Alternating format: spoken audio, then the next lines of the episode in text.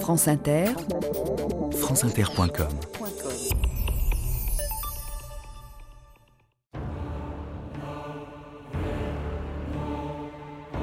我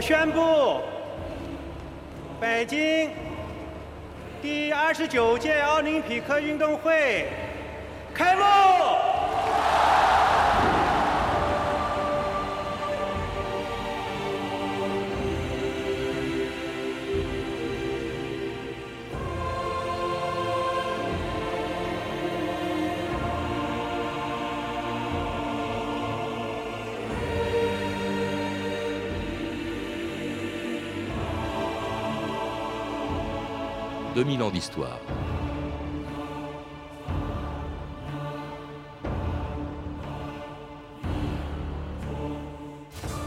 Le 8 août dernier, à Pékin, le président chinois Hu Jintao annonçait solennellement l'ouverture des Jeux olympiques dans une ville qui n'avait jamais subi autant de transformations depuis qu'elle était devenue la capitale de la Chine il y a près de huit siècles. Ce qui restait des plus vieux quartiers de Pékin avec leurs ruelles étroites et leurs petites maisons, avait disparu pour laisser la place aux installations olympiques et à 200 millions de mètres carrés d'habitation et de bureaux. Il ne restait plus de la vieille ville que les temples et la cité interdite construite par les Ming et ce plan en damier qui avait émerveillé le premier visiteur occidental arrivé à Pékin en 1275, c'était dix ans à peine après que Kublai Khan, le petit-fils de Gengis Khan, et fait de cette ville la nouvelle capitale de son empire. Regarde, Binguccio, la Chine, Pékin, nous y voilà. Nous allons au palais. Mal, que venez-vous faire ici au palais de Kublai Khan Quel est ton nom? Marco Polo de Venise. Marco Polo? Ah oui, nous sommes au courant de ton remarquable voyage. On me connaît donc déjà ici? Des messagers viennent nous avertir sitôt que quelque étranger a osé fouler notre sol, de la mer de Chine jusqu'au fleuve du Danube. Sa Majesté Kublai Khan, Seigneur du Dragon, frère du Soleil et de la Lune, est prête à le recevoir. Bernard Brizet, bonjour. Bonjour. Alors l'histoire de Pékin, le roman même, c'est le titre de votre livre qui vient d'être publié aux éditions du Rocher, eh c'est l'histoire d'une ville qui commence en fait par l'arrivée de, de, Marco Polo en 1275, car c'est à cette époque, et à cette époque seulement, que Pékin est devenu la capitale de la Chine. L'Empire existait déjà depuis des siècles, mais Pékin n'en est devenu la capitale qu'au XIIIe siècle.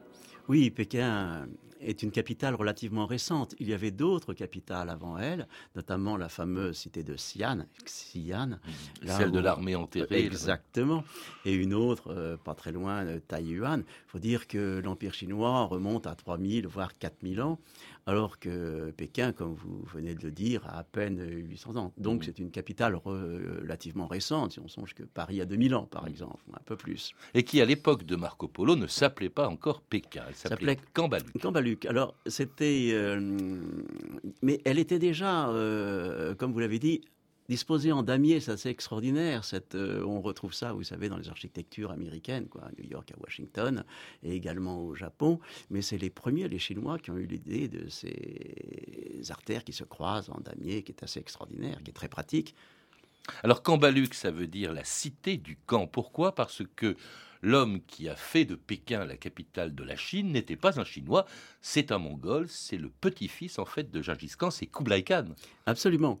Et c'est une, il appartient à la dynastie donc des Yuan, et c'est une sorte de paradoxe. Euh, la Chine a connu des occupations étrangères. Euh, les Yuan étaient donc des conquérants hein, qui venaient du nord de Mongolie.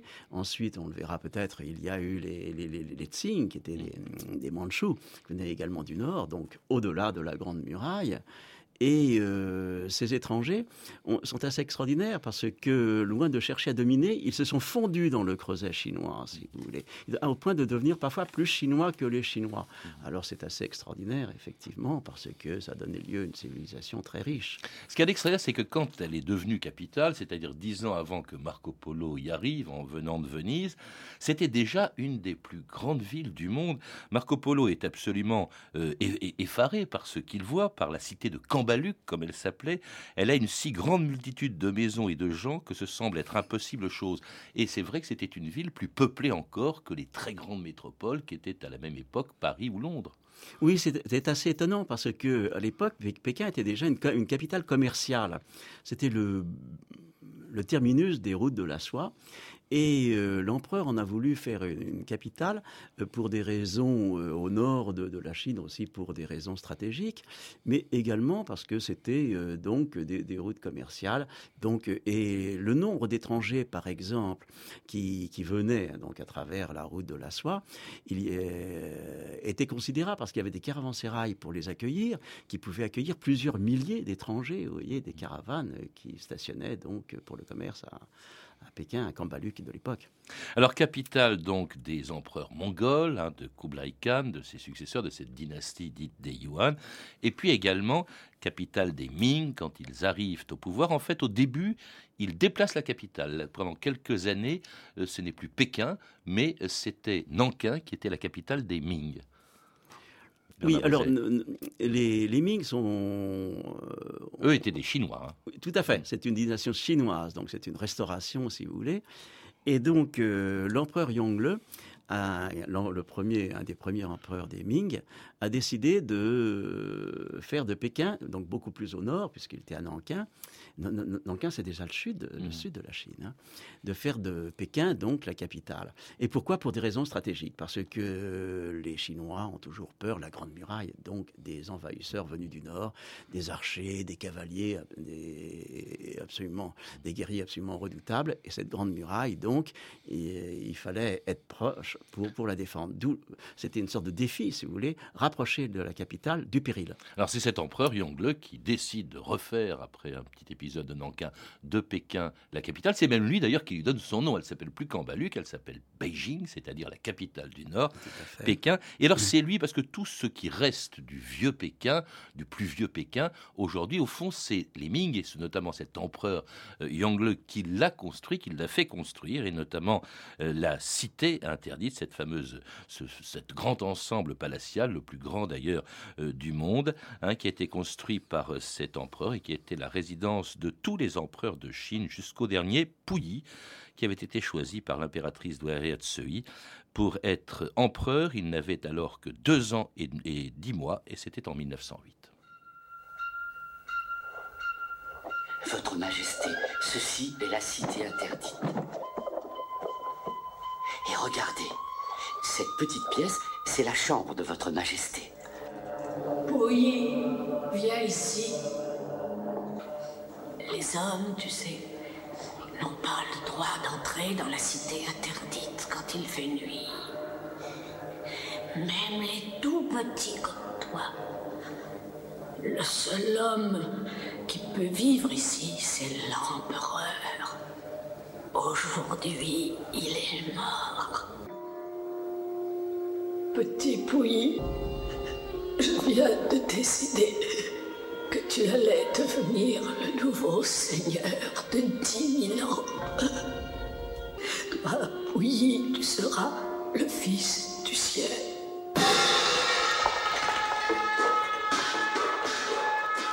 Et Pouilly, le dernier empereur, ne régnera non pas dix mille ans, mais que trois ans à peine avant la proclamation de la République chinoise. Dernier locataire d'un palais euh, qui avait été construit 500 ans avant qu'il s'y installe.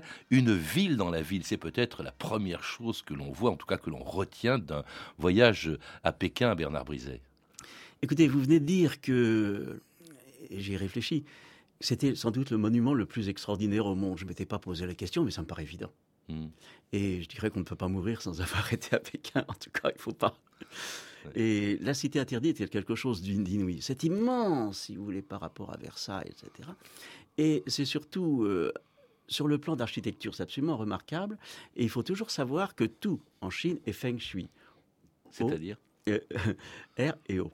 C'est-à-dire qu'il y a des règles, si vous voulez, euh, de la géomancie qui déterminent toute construction. Et on ne comprend rien à la cité interdite euh, si on ne connaît pas ça. Avant d'aller en Chine, comme en Égypte ou au Mexique, dirais-je, il faut se familiariser avec la civilisation. Donc il faut se baigner un petit peu culturellement avant le, voyage, donc s'initier à la civilisation. Et avant de pénétrer dans la cité interdite, il faut savoir ce que c'est. Et à chaque fois que j'y retourne, à chaque fois, je suis stupéfait, si vous voulez, de cette perfection architecturale. Et j'ai eu le, la joie de visiter la cité interdite. Euh, la première fois, c'était en 1979. En 1979, nous étions les seuls touristes. Il n'y avait pas que les Chinois n'étaient pas admis à l'époque, donc j'en garde un souvenir ému et ébloui. Pourquoi interdite? Et interdite à qui? Interdite à tout le monde. D'abord, euh, sauf à l'empereur. Sauf à l'empereur. Aux eunuques et, voilà, aux femmes et aux concubines. Voilà. Alors euh, l'empereur y habite et la nuit, lorsque la cité interdite est faite, il est le seul, le seul homme mhm. digne de ce nom, dirais-je, puisqu'il y a les eunuques, euh, qui demeurent dans la cité interdite. Et donc, elle est interdite, si vous voulez, au commun des mortels d'abord, et seuls les ministres, les hauts fonctionnaires, euh, donc peuvent y pénétrer. C'est le centre de l'administration impériale. Voilà. Donc, très peu de monde en vérité. Et donc, dans cette cité interdite, ne vivent que l'empereur, euh, les impératrices, les concubines et les eunuques et les servantes des concubines. Mmh. Et les servantes en général, ce qui fait quand même beaucoup de monde. Alors cette cité interdite, euh, ça a été la résidence des empereurs Ming, et puis ça devient autre dynastie étrangère, celle des Mandchous justement, lorsqu'ils arrivent au, pouvoir. Ce sera d'ailleurs la dernière des dynasties régnantes euh, en, Chine. Euh, et alors ils, font de la ville, non seulement, bon évidemment ils résident dans la ville, mais il, il y a une partition, une espèce de ségrégation. Ces euh, empereurs sont mandchous et font en sorte de ne pas être mélangés avec les Chinois. Il y a une deuxième ville à côté de Pékin qui se construit au moment où elle s'étend. Euh, à l'époque, on est à l'époque de Louis XIV, au XVIIe siècle, euh, et qui est ce qu'on appelle justement la, ville extérieure. Mais en fait, Pékin, c'est la, cité chinoise, hein, alors que la ville, la, ville tartare, dit-on, la ville du Nord, celle où se trouve la cité interdite, justement, c'est celle, de, c'est celle des, des euh, et alors, euh, il y a très peu d'étrangers, en fait, il y a aussi une ségrégation vis-à-vis de l'étranger. Vous insistez beaucoup sur la présence parmi les seuls étrangers qui vivent à Pékin, des jésuites, Bernard Brizet. Oui, alors euh, tout d'abord, je voudrais dire que euh, Pékin aurait pu disparaître. La tradition, la tradition lorsqu'il y a une nouvelle dynastie, c'est d'effacer les traces de l'ancienne dynastie, donc de fonder une nouvelle capitale. Soit on la rase, on fait autre chose à la même place, soit on l'oublie, on s'installe à côté, soit on crée une nouvelle capitale. Et les, Tsing, donc qui étaient des Mandchous, ont décidé de se couler dans le moule, dans le moule chinois, et donc, euh, pour faire chinois, de se réapproprier les réapproprier les signes extérieurs, si vous voulez, de, de, l'Empire. Donc ça, c'est dit, Pékin aurait pu disparaître. Hein, donc c'est une chance mm. que Pékin ait survécu. Alors, on en arrive à, aux jésuites. Les, jésuites, euh, moi, ça, ça, me passionne cette histoire parce que c'était vraiment des gens extraordinaires. Le premier à être allé en Chine et à Pékin, c'était le père Ricci. Le, père Matteo Ricci, qui était un, Italien euh, de Bologne, était quelqu'un d'assez extraordinaire. C'était un génie. Euh, on dit souvent euh, Michel-Ange, Léonard de Vinci, des génies comme ça. Et ben moi, je mets Matteo Ricci sur le même plan. Bon. Mais il a compris une chose extraordinaire, c'est que pour son but, bien entendu, c'était de convertir la Chine au christianisme, au catholicisme. Pour ça, il fallait devenir quasiment chinois. Et à la fin, Matteo Ricci est devenu plus chinois, on lui a suffisamment reproché finalement, que, euh, que européen et jésuite. Avec les nattes hein, que, les, que les Mandchous avaient imposées aussi au... Alors, il, il parlait le, le, chinois, le mandarin mieux que les mandarins, et euh, donc, ce jésuite extraordinaire a fait des petits, si je peux m'exprimer ainsi. C'est que ensuite, il y a eu beaucoup de jésuites qui ont, jusqu'à la suppression de l'ordre en 1763, qui sont allés à Pékin. Alors, comme conseillers, comme architectes, comme euh, paysagistes, comme euh, surtout astrologues, astronomes. Et, ils ont une influence sous l'empereur Tianlong au milieu du XVIIIe siècle en particulier, une influence absolument considérable. Alors il y a un autre monument, il y a aussi le Temple du Ciel, il y a un autre monument que la cité interdite, c'est la cité, la résidence d'été euh, des empereurs, le palais d'été, qui a été construit par l'empereur Kangxi et saccagé au XIXe siècle par les Occidentaux à la fin des guerres de l'opium, lorsqu'en 1840, l'impératrice Victoria avait voulu réagir à la destruction des sacs d'opium que l'Angleterre envoyait en Chine, une destruction ordonnée par l'empereur de Chine en 1840. Tout l'opium qui a été confisqué doit être détruit en place publique devant notre peuple et les observateurs étrangers, afin que les nations indentées d'outre-mer comprennent bien qu'elles doivent se soumettre en toutes circonstances aux décisions de l'Empire céleste. Votre Majesté, votre cabinet attend votre soutien pour proposer l'expédition d'une armée en Chine. Ce n'est pas d'opium qu'il s'agit. Nous devons leur apprendre ce qu'est le libre-échange. Alors, messieurs, il me semble que nous avons la responsabilité d'ouvrir au monde le dernier grand territoire de tout l'Orient. Qui détiendra la Chine pourra détenir tout l'Orient. Et ce, durant tout le 19e siècle.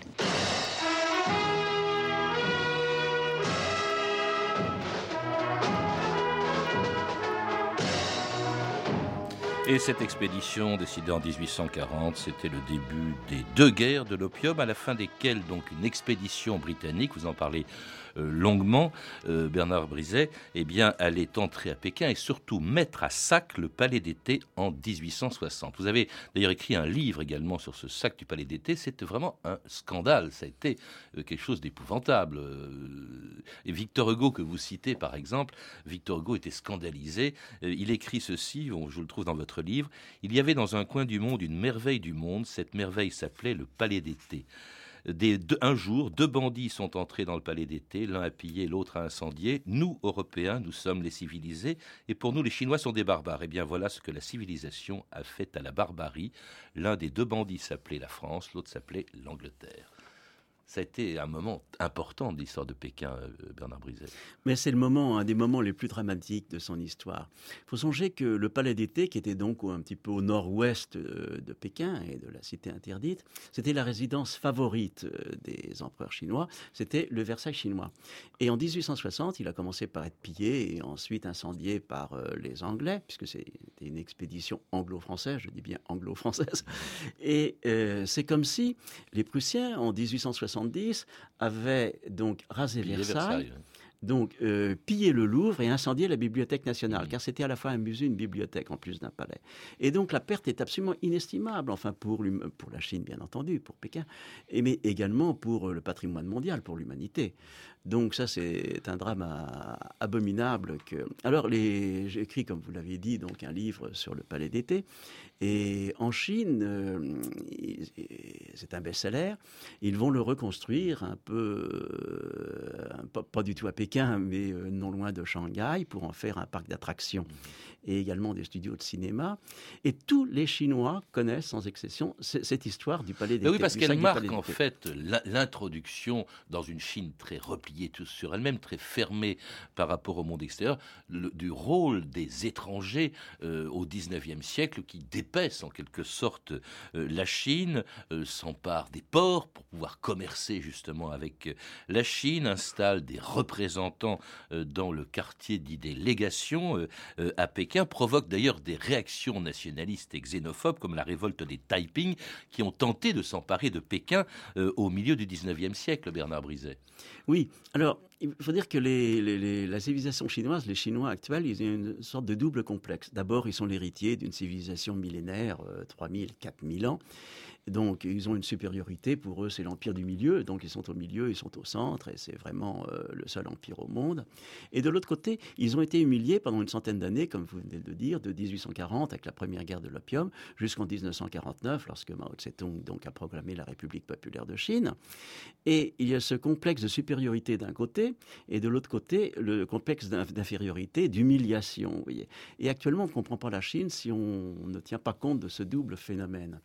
Alors, les, Chinois, ce qui explique, ils sont à la fois, ils ont toujours été xénophobes, hein, toujours été xénophobes, justement, c'est le complexe de supériorité, et maintenant, ils deviennent de plus en plus nationalistes, parce que euh, y a une sorte de transfert, si vous voulez, de la propagande communiste vers le nationalisme pour souder le peuple. Et on l'a bien vu au moment des Jeux Olympiques. Vous n'imaginez pas comme le peuple chinois était derrière le pouvoir.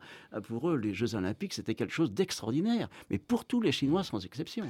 Alors, euh, réaction xénophobe, la révolte des Taiping, je l'ai mentionné, elle échoue dans sa tentative de s'emparer de Pékin. Et puis en 1900, autre révolte contre les étrangers, la révolte des Boxers qui attaquait Pékin en 1900, secrètement encouragée d'ailleurs par l'impératrice douairière Tsui. La colère du peuple chinois ne pourra pas se calmer si facilement. Les Allemands se sont emparés de Kiaocheu, les Russes se sont emparés de Port Arthur, les Français ont obtenu des concessions dans le Yunnan, le Guangxi et le Guangdong. Des bateaux de guerre étrangers occupent nos ports, des armées étrangères occupent nos forts, des financiers étrangers administrent nos banques, des dieux étrangers troublent la paix des esprits de nos ancêtres en raison des exigences impitoyables des puissances étrangères. Nous vous conseillons d'une manière instante, ainsi qu'à tous les autres résidents étrangers, de quitter Pékin dans les 24 heures. Et c'était l'extrait du film Les 55 jours de Pékin, pendant lesquels ces étrangers sont restés dans le quartier délégation euh, et ont tenu bon pendant 55 jours jusqu'à l'arrivée, c'est un chapitre euh, étonnant de votre livre, Bernard Brisé, jusqu'à l'arrivée donc justement à nouveau de ces troupes étrangères qui entrent dans Pékin, humiliation suprême, il y a même euh, un corps militaire russe qui défile, ce qu'on n'avait jamais vu dans l'histoire, dans la cité interdite. Oui, alors ces manifestations de xénophobie, il y a eu d'abord la, révolte des Taiping, donc au milieu du 19e siècle, qui était un événement absolument considérable et encore mal connu. Et en 1900, donc, avec euh, le, siège de Pékin, le siège de délégation de Pékin, par les boxers. Alors, autant euh, en 1860, donc euh, l'expédition coloniale anglo-française, finalement, c'était un peu une guerre d'opérette en comparaison de 1900. 1900, c'était sanglant, cruel, dur. Et Pierre Loti, le livre, il faut lire son, relire son livre, Les derniers jours de Pékin, c'est absolument extraordinaire. Mais on en sort absolument bouleversé, tellement c'est noir. Il faut savoir que bon, les Taiping, ils ont brûlé tout ce qu'ils ont pu brûler, brûlé de palais, de résidences, d'églises. Il n'y a pas eu tellement de morts parmi les assiégés, si vous voulez, mais euh, parmi les Chinois, énormément. Là, vous parlez des boxers. Hein. oui, les euh, Taiping, oui. Les, euh, pardon mais parmi les, les, boxers.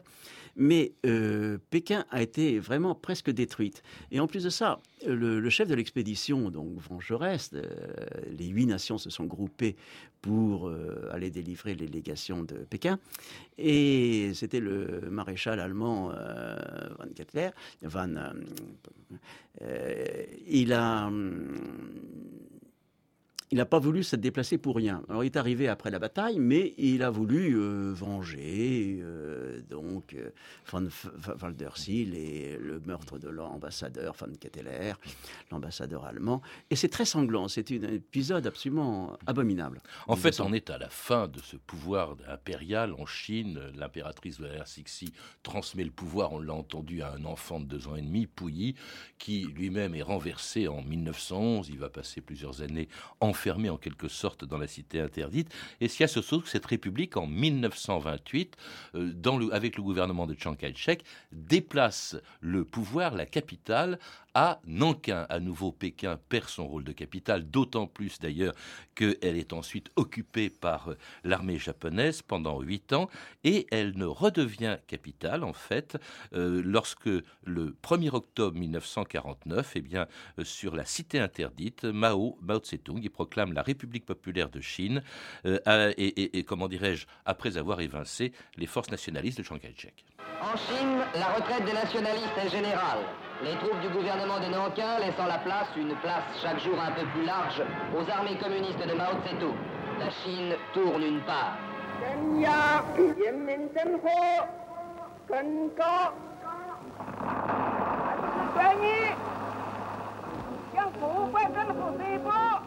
Le Conseil du gouvernement du peuple chinois a décidé d'annoncer à tous les gouvernements du monde que nous sommes le seul gouvernement légal représentant tous les citoyens de la République populaire de Chine.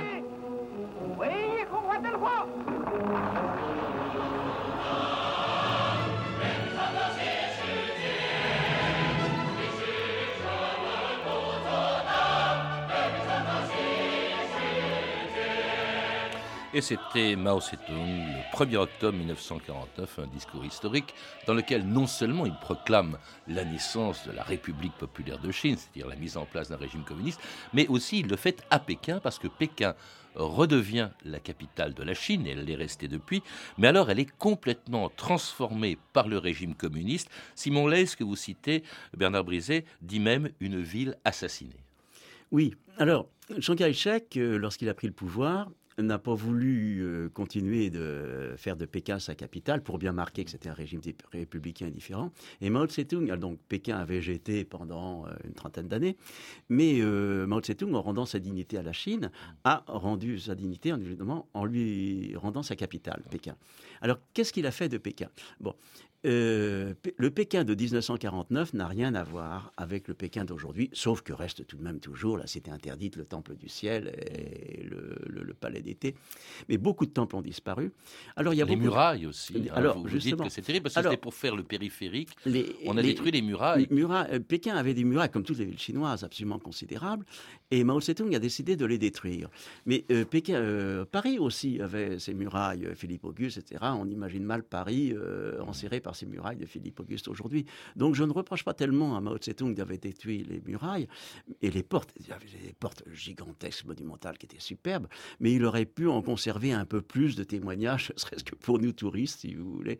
Donc ça, c'est un massacre euh, regrettable, mais on ne peut pas regretter à l'infini la disparition donc des murailles de Pékin. Parce qu'il y a eu aussi euh, la disparition de quelques vieux quartiers, la place Tiananmen où se sont déroulés euh, ces les massacres que l'on sait en 89 et ces agitations étudiantes, en fait, c'était un ancien quartier qui a été euh, détruit par, par, Mao Tse-tung. Euh, c'était vraiment effectivement une ville en fait méconnaissable par rapport à celle de 1949 que l'on voit en photo, mais c'est vrai qu'on ne peut pas non plus euh, imaginer, euh, c'est l'eau de toutes les grandes villes. Après tout, Paris a bien connu, euh, a bien connu les travaux d'Haussmann qui ont transformé la vieille ville. Et puis aussi la nécessité de transformer les petites ruelles, comme on le fait d'ailleurs, comme on l'a fait à l'occasion de la, des constructions pour les Jeux Olympiques, les hutons, comme on les appelle, en, en avenues plus grandes, ne serait-ce que pour la circulation automobile. Oui. Et puis il y a de belles réalisations. Il y a, vous le montrez en photo, il y a le théâtre de Pékin qui est ah, absolument ce, théâtre, on, en parlera tout à l'heure, mais c'est quelque chose d'extraordinaire. Ça mérite le voyage là aussi. Oui, alors le Hutong, on pleure sur la disparition du Hutong, c'est-à-dire ces ruelles grises avec ces, bâtisses, maisons à étage, des maisons à un étage. Mais c'était complètement insalubre. Il n'y avait mm. pas de commodité, euh, ni salle de bain, ni cuisine, ni rien. C'était pas, on pouvait pas restaurer ça. Donc il fallait raser, malheureusement. Euh, ce qu'on peut reprocher aux urbanistes de Pékin, à la municipalité, c'est que le choix des architectes et les spéculations immobilières font que ce qu'ils ont mis à la place, sur le plan architectural, n'est pas extraordinaire. Ah, il y a des architectes français. Le théâtre de Pékin, c'est un français. Oui, alors. Il est splendide. Euh, Tout à côté de la cité interdite, d'ailleurs. Moi, je l'ai vu au mois de février dernier. J'ai assisté à une représentation et j'avoue que j'ai été bluffé. Alors, oui, on arrive au bout, c'est pour ça. C'est énorme, mais ça mérite là aussi le voyage. Merci Bernard Brisé. Pour en savoir plus, je recommande la lecture de votre livre, Le roman de Pékin, publié aux éditions du Rocher dans la collection Le roman des lieux et destins magiques. À lire également Pékin, capitale impériale, mégalopole de demain de Roger Darobert chez Gallimard Découverte. Sixi, impératrice de Chine, une biographie de cette impératrice, de Daniel Elisseef aux éditions Perrin, et puis Dictionnaire de la Chine, la Chine des dictionnaires, dirigé par Jean Pruvot aux éditions des Cils. Vous avez pu entendre des extraits des films suivants Les Aventures de Marco Polo d'Archimayo aux éditions Filafilm, Le Dernier Empereur de Bernardo Bertolucci, édité en DVD par Gaumont, La Guerre de l'opium de Xi Jin, et enfin Les 55 jours de Pékin, bien sûr, de Nicolas Ray, disponible en DVD chez Gaumont. Vous pouvez retrouver toutes ces références par téléphone au 32 30, 34 la minute, ou sur le site franceinter.com. C'était 2000 ans d'histoire, la technique Sandrine Laurent et Philippe Duclos, documentation et archivina Emmanuel Fournier, Claire Destacan et Franck Olivard, une réalisation de Anne Kobilac.